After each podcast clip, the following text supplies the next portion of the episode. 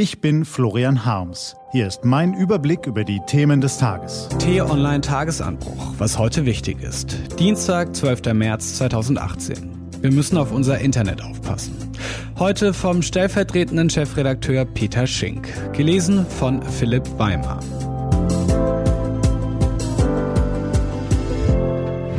Was war? Wir müssen auf unser Internet aufpassen. Vor 30 Jahren entstand in der Nähe von Genf eine Idee, die besonders fasziniert.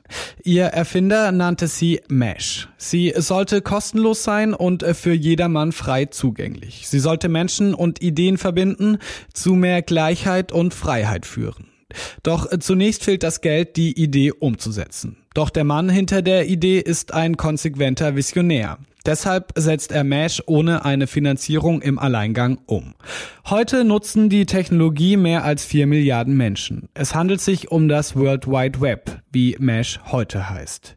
Sein Erfinder Tim Berners-Lee ist Idealist. Er will, dass das WWW offen, transparent und vielfältig ist. Geld verdienen will er damit nicht. Außerdem soll es frei von staatlicher Einflussnahme sein. Im WWW versammeln sich deshalb in den ersten Jahren neben Wissenschaftlern viele Idealisten, auch hierzulande. Und heute, während der 30. Geburtstag gefeiert wird, findet im texanischen Austin die weltweit größte Internetkonferenz South by Southwest statt. Auch sie ist ein Ort für Idealisten. Wo normalerweise Innovationen des Internets gefeiert werden, fallen in diesem Jahr aber auch Begriffe wie Zerschlagung, Digitalsteuer und Regulierung. EU-Wettbewerbskommissarin Margrethe Vestager erzählt unter Beifall von Milliardenstrafen der EU-Kommission. Und die amerikanische Präsidentschaftskandidatin Elizabeth Warren fordert die Zerschlagung von Unternehmen, von Internetkonzernen. Was ist passiert? Was ist in den vergangenen 30 Jahren schiefgelaufen? Drei Eigenschaften des WWW machen uns heute zu schaffen. Erstens, es ist neutral, ein Werkzeug, mit dem Gutes und Schlechtes machbar ist. Es ermöglichte den arabischen Frühling genauso wie russische Propaganda. Wir können als 16-jährige Klimaaktivistin Hunderttausende Unterstützer finden oder als Geheimdienst Millionen von Menschen ausspionieren. Berners-Lee dachte als Idealist aber nicht an die schlechte Seite. Daran, dass sein WWW auch missbraucht werden kann. Von Unternehmensinteressen, von Staaten, von Gaunern. Zweitens. Wenn alles mit allem verlinkt wird, lösen sich physische Orte auf. Wir benötigen keine CDs oder DVDs mehr, wenn Musik und Filme überall verfügbar sind. Zeitungen verkaufen sich nicht mehr, wenn Informationen im Überfluss vorhanden sind. Es gibt keine Konkurrenz zwischen Händlern mehr, wenn ein Großhändler wie Amazon überall verfügbar ist. Weil Konsumenten global von den besten Angeboten angezogen werden, entstehen neue Monopole wie Google, Facebook, PayPal oder Amazon. Drittens. Die Vielzahl der verfügbaren Informationen und die Geschwindigkeit ihrer Verbreitung wird zur Herausforderung an sich. Sie überfordert Menschen, überfordert Gesetzgebung und Gerichte. Ein Beispiel für die komplexe Problematik ist die aktuell geführte Debatte über das neue Urheberrecht. Politiker wollen mit Uploadfiltern Recht durchsetzen, delegieren damit Rechtsprechung an Privatfirmen.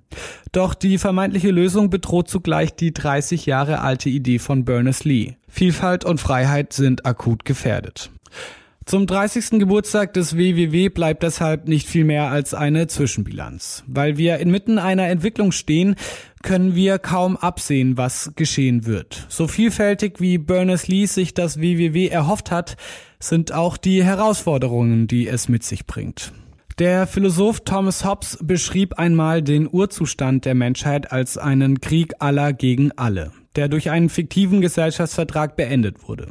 Laut Hobbes existieren menschliche Gemeinschaften, weil alle davon profitieren. Seine Prämisse, alle müssen diesen Vertrag fiktiv unterschrieben haben. Das Internet braucht womöglich einen neuen Gesellschaftsvertrag mit Regeln, die erst noch gefunden werden müssen, weil das Netz anderen organisatorischen Gesetzmäßigkeiten folgt als Nationalstaaten. Was steht an? Die T-Online-Redaktion blickt für Sie heute unter anderem auf diese Themen. Nur wenige Stunden vor der heutigen Abstimmung im Londoner Parlament verkündete die britische Regierung in der Nacht einen Durchbruch bei den Gesprächen mit der Europäischen Union. Nun soll eine rechtlich verbindliche Erklärung das Brexit-Abkommen beim Backstop ergänzen. Diese und andere Nachrichten, Analysen, Interviews und Kolumnen gibt's den ganzen Tag auf t-online.de. Das war der T-Online-Tagesanbruch vom 12. März 2018. Produziert vom Online-Radio- und Podcast-Anbieter Detektor FM. Den Podcast gibt's auch auf Spotify. Einfach nach Tagesanbruch suchen und folgen. Das war der T-Online Tagesanbruch für heute. Ich wünsche Ihnen einen frohen Tag. Ihr Florian Harms.